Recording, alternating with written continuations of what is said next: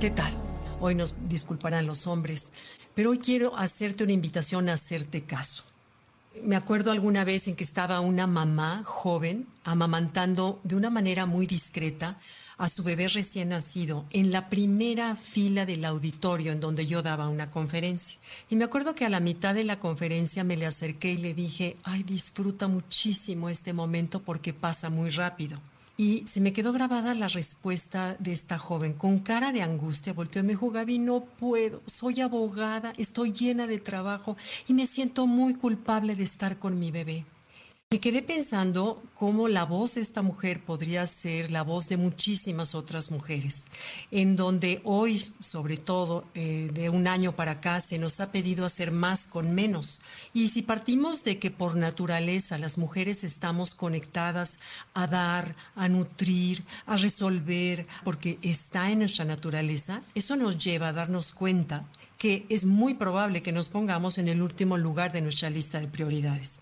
Si yo te pregunto, a ti que me escuchas, ¿hace cuánto no vas a una revisión médica? ¿Hace cuánto que no vas al ginecólogo a que te haga un papá Nicolau? ¿Hace cuánto que no te haces una densitometría ósea?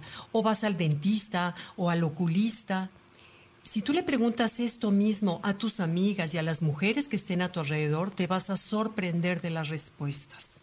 Y además, si les preguntas si se ha sentido cansada, si se ha sentido que ha cambiado su carácter o ha sentido que durante todo este largo año le cuesta trabajo dormir, en especial por las noches, o la despierta la ansiedad, te vas a sorprender de las respuestas también.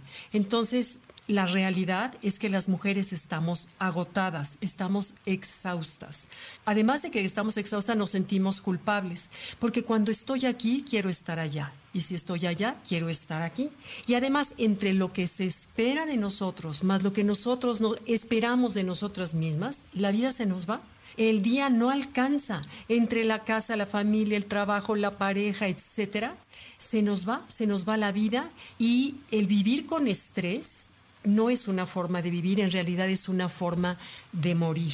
Entonces, habría que preguntarnos si vale la pena, si vale la pena porque quizás nos estamos esforzando demasiado, demasiado en obtener el reconocimiento de los demás, en sentirnos valoradas, en lograr un éxito, entre comillas, bajo el concepto de alguien más que no es el nuestro.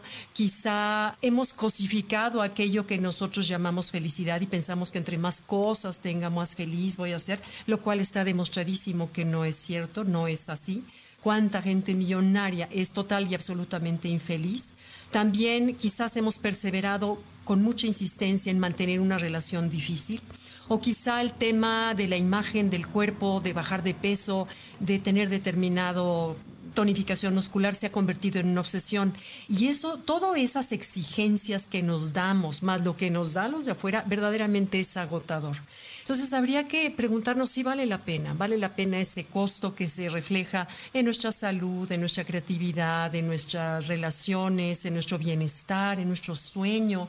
Entonces, bueno, eh, creo que en el fondo esa, esa ansiedad por demostrar que tenemos las mujeres que valemos, obedece a tres cosas que están abajo del radar, pero que son el motor de por lo que hacemos las cosas. Una, quizá no nos sentimos merecedoras de las cosas y sentimos que tenemos que esforzarnos demasiado para merecer algo, cuando es absolutamente falso. Ya por sí solas nosotras somos merecedoras de todo. Falta que nos lo creamos. Dos, pueda ser por falta de confianza en nuestros propios talentos. ¿Cuántas mujeres quieren animarse a, iniciar algo? Su propia voz interior les cancela ese propio enemigo que tenemos adentro, les cancela o te dice, ¿y tú quién eres? Se burla, entonces acabas por no hacerlo.